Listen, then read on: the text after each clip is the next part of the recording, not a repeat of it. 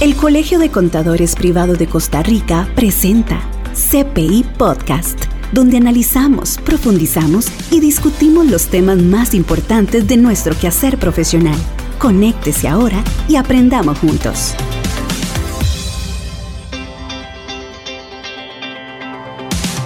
Hola, ¿qué tal? Bienvenido, bienvenida una vez más a un episodio de CPI Podcast, un espacio del Colegio de Contadores Privados de Costa Rica para conectar y crear comunidad con nuestros profesionales.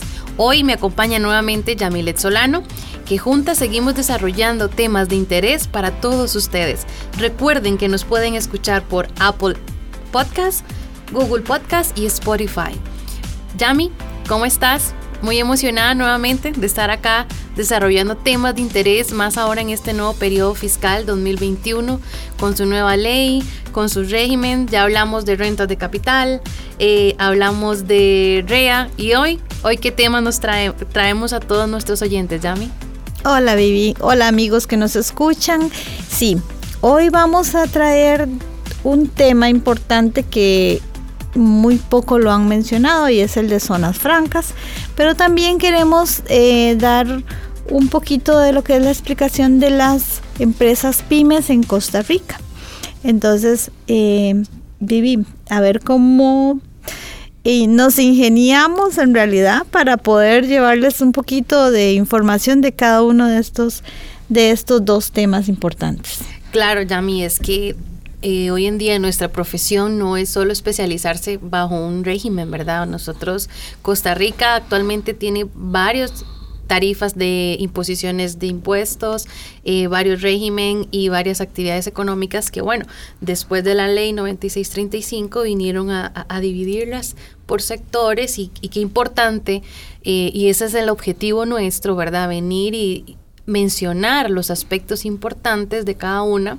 Eh, habrá gente ya especializada que trabaja como por ejemplo en zonas francas. La mayoría de las empresas de zonas francas tienen su contador de campo. Eh, difícilmente tendrán un, contador por servicios profesionales. Sí las auditorías, porque tienen que tener sus auditorías, ¿verdad?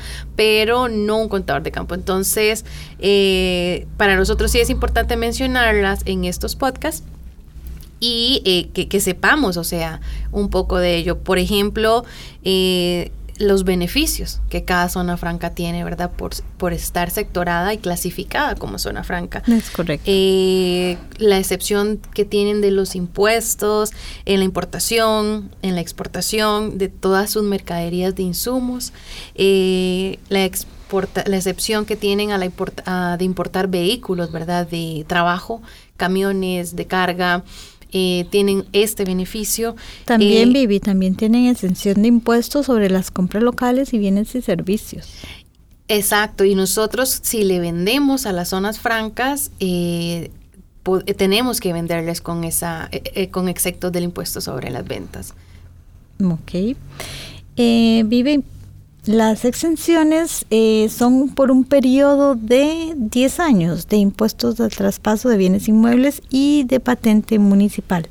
Claro, es, que digamos, las zonas francas vienen eh, abarcando por, largo por un largo periodo de tiempo, no es como eh, se espera de que tenga ciertos beneficios por cortos tiempos, sino vienen a, eh, que se espera que sean por muchos años más. Y eh, eso que mencionaba sobre la excepción es sobre el traspaso de bienes inmuebles y la patente municipal. O sea, por 10 años ellos están exentos de este impuesto. Mm, perfecto. Este, mm, bueno, los servicios de comercializadoras y administradoras de parques, este mm, Tal vez, Vivi, si nos explicas un poquito más sobre eso. Ok, eh, sí, lo, otro tema que, que, es importante antes de entrar a este, Yami, es que las zonas francas también están exentas de remesas al exterior. Y eh, eso que mencionabas de los servicios de comercializadora y administradoras del parque de zonas francas, pues son los tributos a las utilidades. Ellos están totalmente diferenciados por años. Entonces, comentarnos un poco cuáles son esas tarifas que tienen ellos estipulados de acuerdo al dentro de, de eh, eh, también está diferenciado, ¿verdad? Dentro del GRAM y fuera del GRAM. Exacto. Entonces, bueno, podemos mencionar que las tarifas del impuesto dentro del GAM este es un 0% del primer año a los 8 años. O sea, no pagan. No pagan. Eh, un 15% del, del año 9 hasta el año número 12 y un 30% después del el año número 12. ¿Y si está fuera del GAM? Y si está fuera del GAM, entonces tenemos que es un 0% del primero al, a los 12 años, un 15% de los 12 años a los 18 años y un 30% después de los 18 años. Ok, esto en servicios, comercializadora y administradora de parques de zonas francas, eh, donde podemos ver dentro del GAM abarca hasta 12 años, ¿verdad? Estas tarifas diferenciadas y fuera del GAN hasta los 18 años. Ahora, sobre manufactura, ¿cuáles serían los, las tarifas? Para lo que es manufactura, este, tenemos también dentro y fuera del GAN.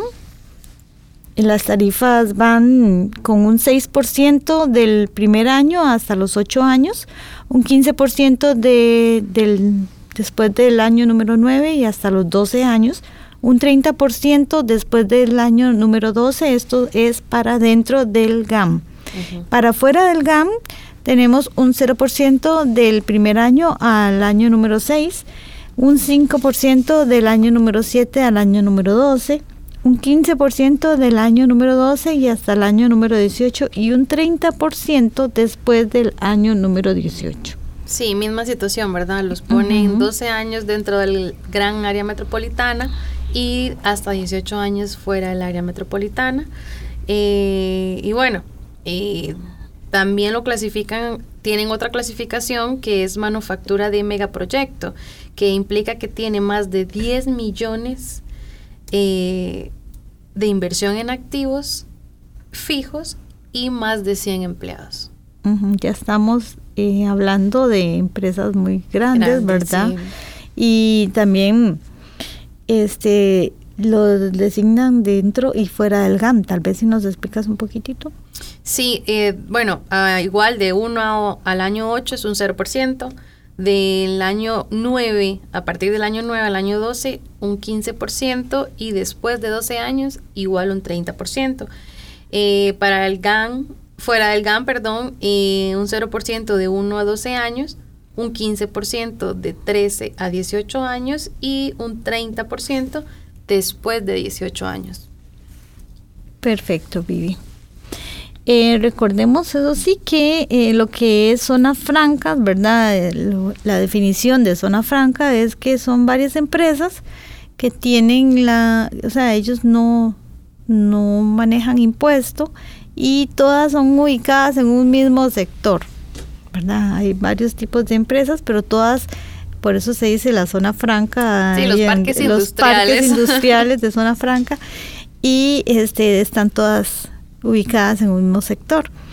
Este, con respecto a los impuestos sobre nosotros al venderle a las zonas francas, Viviana.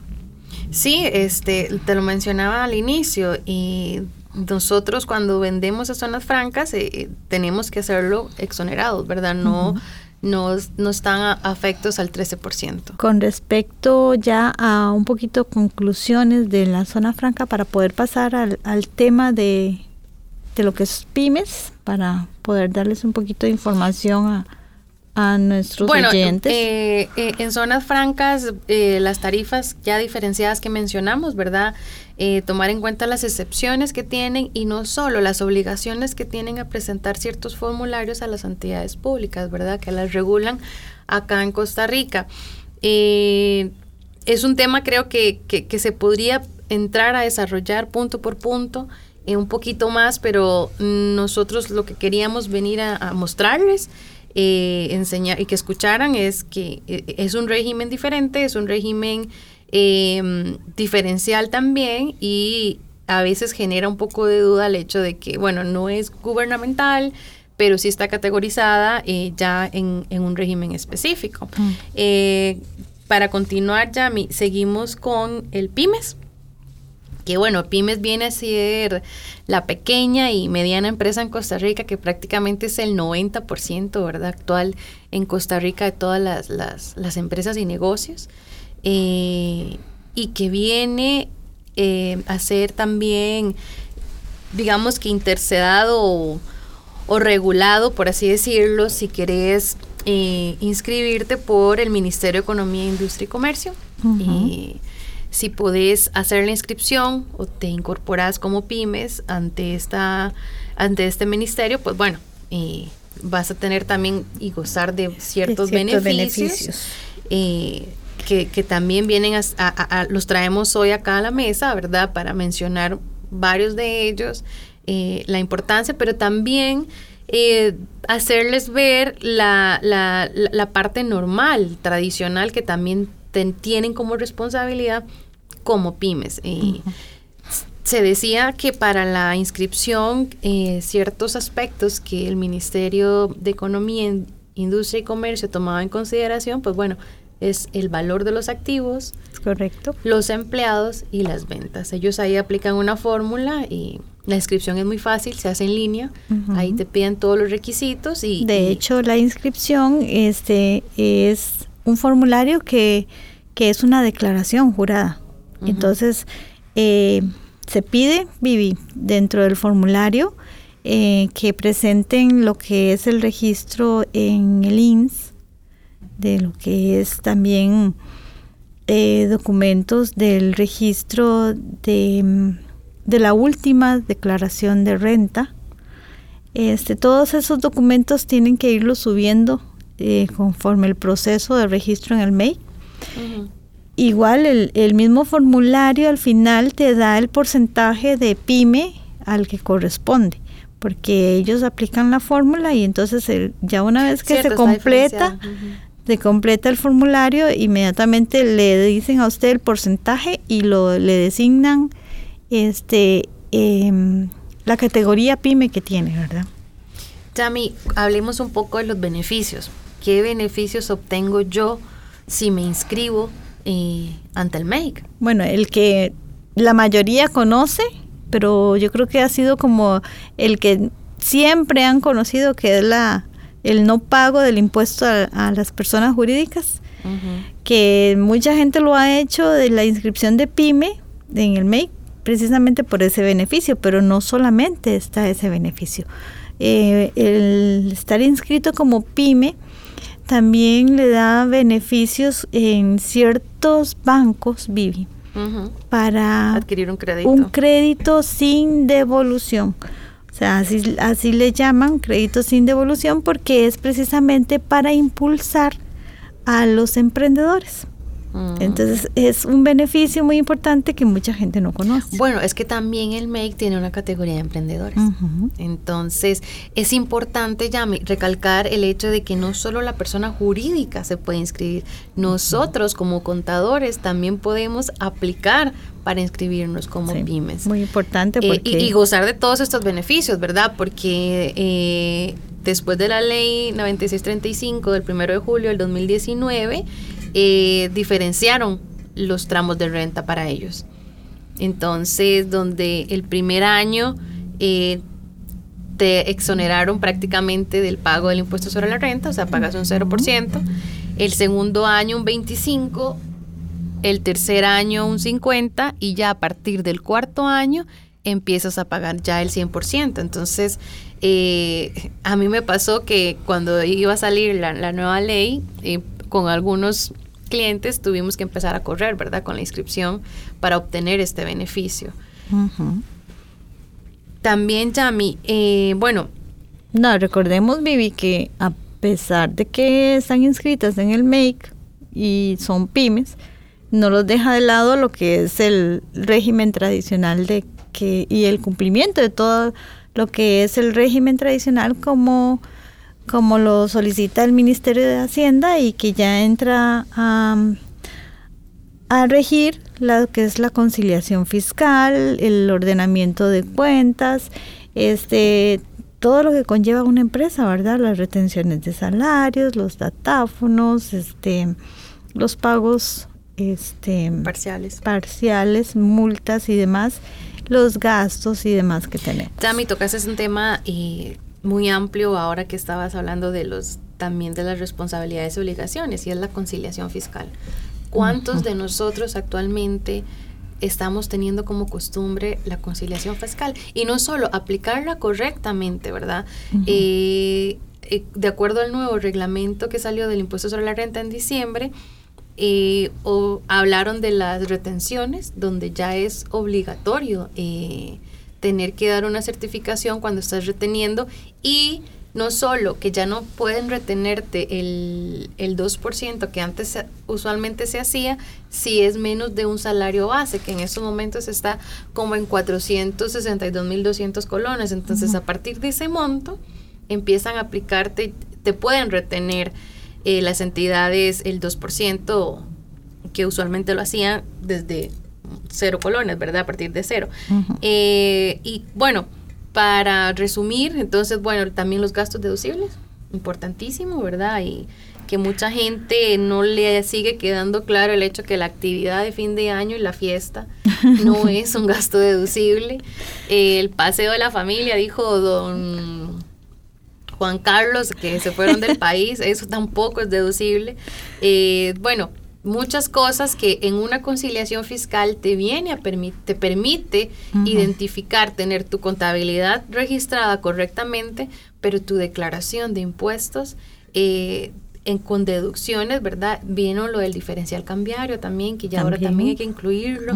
Eh, todas las retenciones de salarios, los impuestos que eh, el impuesto a la personería jurídica ya ahora es deducible las divisas al exterior, si se ha hecho las retenciones indicadas y correctas, eh, los intereses, los intereses que tenés, ya sea eh, por, por pasivos, y todo eso, ¿verdad? Viene a, a, ser parte también del régimen pymes. No es que porque estoy registrada en Telmake, eh, tengo diferenciado eh, este tipo de obligaciones. No, la contabilidad viene a ser la misma eh, de un régimen tradicional a excepciones de los tramos. Ok, Vivi, sí, muy importante, pero eh, Vivi, así como para ya refrescar un poquito los tramos de renta, ¿verdad? Para que las personas este, los tengan a mano. Los del tradicional. Los del tradicional. Sí, no estás inscrito como pymes.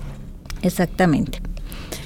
Eh, en lo que corresponde a las personas jurídicas cuya renta bruta no supere eh, 109 millones 337 mil, sobre los primeros 5 millones 157 mil de renta anual es un 5%. Sobre... En persona jurídica. En persona jurídica sobre el exceso de esos 5.157.000 y hasta 7.737.000 es un 10%. Sobre el exceso de 7.737.000 y hasta 10.315.000 un 15% y sobre el exceso de esos 10.315.000 un 20%. Creo que ese es de física. Sí. Personas Impuestos sobre la renta para personas jurídicas cuya renta bruta no supere los 109 millones de 337 mil. Yami, qué rápido se nos fue el tiempo. Eh, aquí nos podían dar horas de seguir hablando de esto. Eh, muy agradecida por el espacio, por la gente que nos escucha. Sí, Vivi, eh, nada más recordarles a todos, bueno, sinceramente se nos fue el tiempo, pero recuerden sintonizarnos el próximo viernes también. Eh, vamos a estar aquí con un tema más sobre los episodios que hemos tenido, que gracias a Dios han sido de mucha utilidad para todos. Recuerden, eh, siempre estamos de mano con ustedes para llevarles información eh, veraz y confiable de lo que significa todo este proceso tributario para nosotros. Entonces, Viviana, muchas gracias. Invitarlos al próximo episodio, el próximo viernes a las 6 de la tarde y que nos pueden escuchar en cualquier momento, en cualquier parte. Estos programas quedan eh, en la, en la plataforma del Colegio de Contadores Privados y pueden tener acceso a ellos en el momento que ustedes gusten. Es correcto.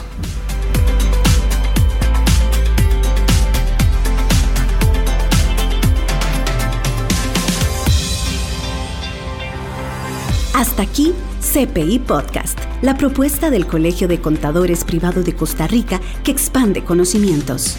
Una mesa de discusión, análisis y profundidad con los temas más destacados que influyen en nuestro quehacer profesional. CPI Podcast, una herramienta alternativa de nuestra comunicación.